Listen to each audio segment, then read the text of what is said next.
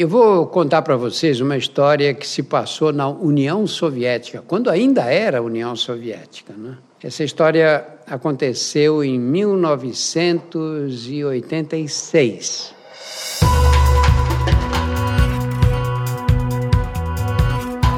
Olá, eu sou Drauzio Varela e aqui você vai ouvir outras histórias.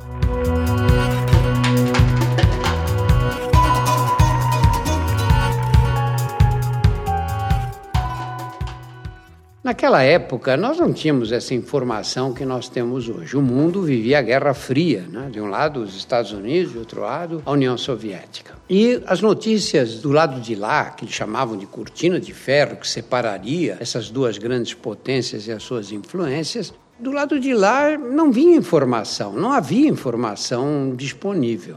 Tinha propaganda do, do, lado americano e do lado soviético, mas você não tinha informações disponíveis. E eu sempre fiquei, naquela época, invocado com essa história. Eu dizia: olha, toda a medicina que nós aprendemos aqui e que usamos no Brasil é a medicina que vem do lado ocidental, vem principalmente dos Estados Unidos e dos países europeus. Mas não chega nenhuma informação da medicina soviética. Seria muito interessante você ir lá ver, porque a informação não flui de lá para cá. O único jeito jeito era a gente ir até lá. Na época, quem dirigia a Sociedade Brasileira de Cancerologia era um colega baiano, chamado Calmon. Eu liguei para ele e falei: Calmon, olha, este ano, ou naquele ano, ia haver uma, um congresso de cancerologia mundial em Budapeste. Falei, nós vamos estar ali pertinho da União Soviética. Será que a gente não consegue fazer um estágio para alguns oncologistas brasileiros para conhecer a medicina soviética. Ele achou boa ideia, foi na embaixada da União Soviética em Brasília e conseguiu organizar esse estágio. E nós viajamos para a Rússia, 20 médicos brasileiros de vários pontos do país. Era uma coisa muito estranha, porque você chegava no aeroporto, quem fazia a segurança do aeroporto, como agora a gente vê os funcionários ali e tal, eram soldados do exército. Você passava, primeiro eles olhavam as malas. Isso hoje é uma rotina, dá uma olhada, talvez eles fiscalizem algumas pessoas que eles considerem suspeitas, né? Mas a maioria vai passando e acabou, né? Naquela época não. E de um por um eles iam desfazendo a mala, fazendo a maior bagunça, levantando as coisas, as roupas, tudo. Quando eu passei, ele foi fazendo essa revista e de repente encontrou uma revista. Essa revista era uma revista turística aí. Eu tinha trazido do aeroporto de Copenhague, onde o avião fez uma escala. E aí, quando eu vi aquilo, eu falei: Meu Deus, que idiotas! Como é que você pega uma revista e traz para um país fechado como é a União Soviética? Tá louco, meu, por que isso? Mas era uma revista turística, dessas que você pega nos aeroportos. Bom, ele foi para dentro com a revista e não voltava. Foi todo mundo indo embora, entrando, entrando, e eu fiquei sozinho ali naquela esteira, já achando que ia ser preso, que sei lá o que ia acontecer, ia ser acusado de traição, de pra, pra prática, sei que inferno. Fiquei um momento tenso ali, bem tenso. Aí ele voltou, me devolveu a revista e eu pude passar. Mais tarde eu percebi que ele tinha tirado as duas folhas centrais da revista. E o que eram essas folhas centrais? Era uma cena dessa num palco com bailarinas dançando e com os seios de fora. E ele roubou essa parte central, provavelmente para ele mesmo, né? Muito bem, aí entramos, fomos para o hotel, todos juntos, né, num ônibus. Quando chegamos no hotel, apareceu um bando de mulheres com umas roupas que eram roupas dos anos 1950 no Brasil. Umas saias de organdi, que é um tecido que acho que ninguém mais conhece. Eram armadas assim, né, arredondadas, e elas tinham um make-up assim no rosto, uma coisa avermelhada, forte, pareciam palhaças, e uma boca vermelha pintada por fora. E eu fiquei olhando aquelas mulheres entrando, falei, meu Deus, que é isso? Uma chegou perto de mim quando estava na fila e disse, May I pay you a vodka? Ela falou em alguma coisa que parecia inglês, eu não consegui compreender, fiz ela repetir, quando ela repetiu eu agradeci e entendi que aquelas mulheres eram mulheres de programa. Bom, chegamos lá, entregamos os passaportes, só que eles apreendiam o seu passaporte. Você entrava no país, mas o hotel detinha os passaportes de todo mundo. E você ganhava um cartão do hotel, dizendo que você estava naquele hotel e que você podia fazer as refeições ali, mas só ali, porque não havia restaurantes. E se você fosse a um outro hotel, como uma vez eu tentei, para variar um pouco, porque a comida era muito monótona, você não podia. Você dizia, não, você não pode ir ao restaurante aqui, você tem que ir em tal hotel. Então eles tinham um controle total.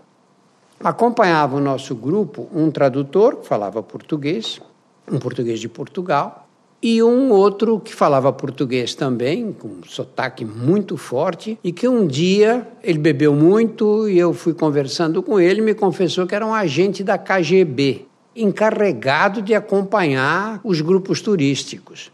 E aquela noite que ele confessou ser um agente da KGB, ele me disse que aquelas mulheres que tinham nos abordado na chegada eram todas controladas pela KGB. Elas pagavam um pedágio para a KGB. E ele era o encarregado de receber esse dinheiro para o serviço secreto soviético na época. Não é?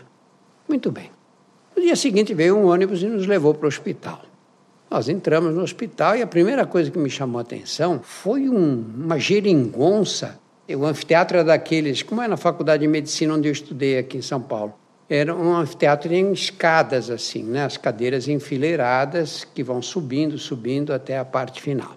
E no meio do anfiteatro tinha essa geringonça que tinha um metro e tanto de altura e que disse: que será isso? Que aparelho? Para que serve isso? Né? E todos os outros também ficaram olhando aquilo. E aí um colega falou: é um projetor de slides. Eu falei: como um projetor de slides?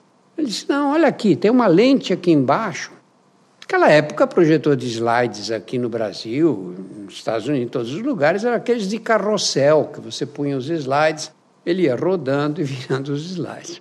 E ali tinha aquele projetor, eu até achei legal. Falei, pô, os caras guardam aí uma relíquia dessa, né? Deve ter sido o primeiro projetor de slides da União Soviética.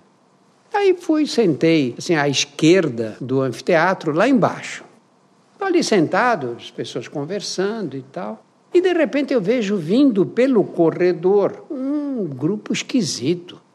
Na frente vinha um cara com um bigode que não era um bigode completo, nem era o bigode do Hitler. Ele ficava na metade do caminho e usava um avental que fechava no pescoço, aqui em cima, bem alto, quase no queixo.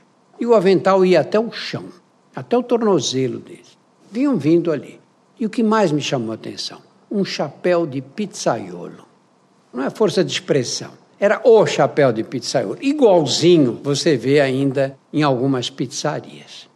E atrás dele, um grupo de outros vestidos exatamente da mesma maneira. O avental que fechava no queixo, ia até o chão e o chapéu de pizzaiolo.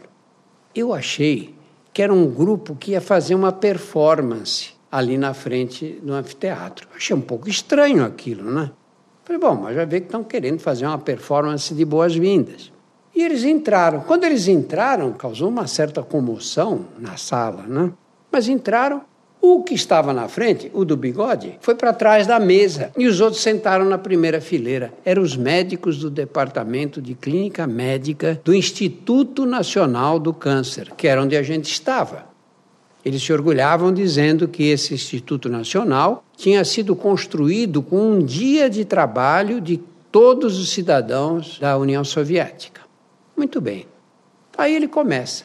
Assim que ele começa a falar, eles May I have the first slide, please? E aí, quem entrou em cena? O projetor, que eu achei que era uma relíquia. Acendeu a luz entrou aquele projetor.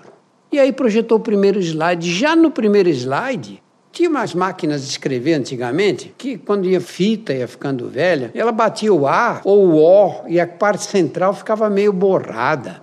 Eu falei, não, que é isso, meu? Como é possível? Era o projetor, era aquele projetor que eles usavam.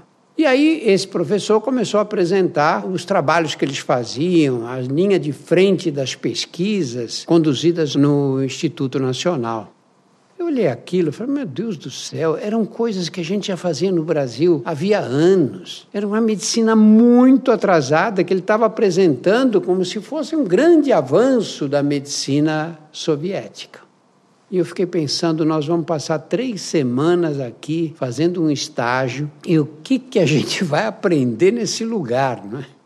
Eu acho que vai aprender um pouco como é a medicina feita nos países socialistas da União Soviética, não é? Aí terminou a aula, o professor disse: Vamos agora nos dirigir à sala ao lado para fazer uma recepção para os colegas brasileiros. Tudo isso que eu estou falando assim era difícil de entender, demorou, ficava um olhando para o outro para ver se tinha entendido do que se tratava.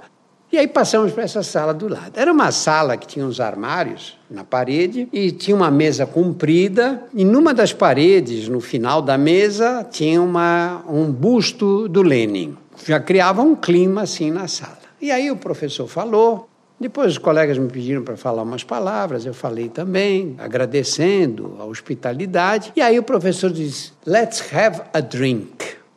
Eram nove horas da manhã nove horas da manhã, tomar um drink dentro de um hospital. Eu falei, minha Nossa Senhora, a gente veio parar.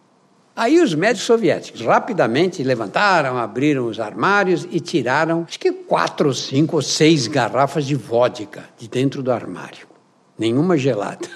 E puxaram os copos, esse copo americano, né, de risquinho, que tem aquele risco central, e puseram sobre a mesa assim.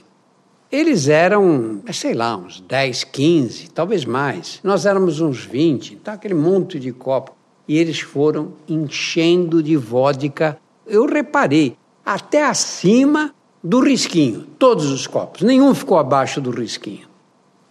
Eu peguei o meu copo, aí brindamos, eu fingi que bebi, aí foi, tinha uma pia, né? eu fui chegando perto da pia e fui jogando vodka lá aos poucos.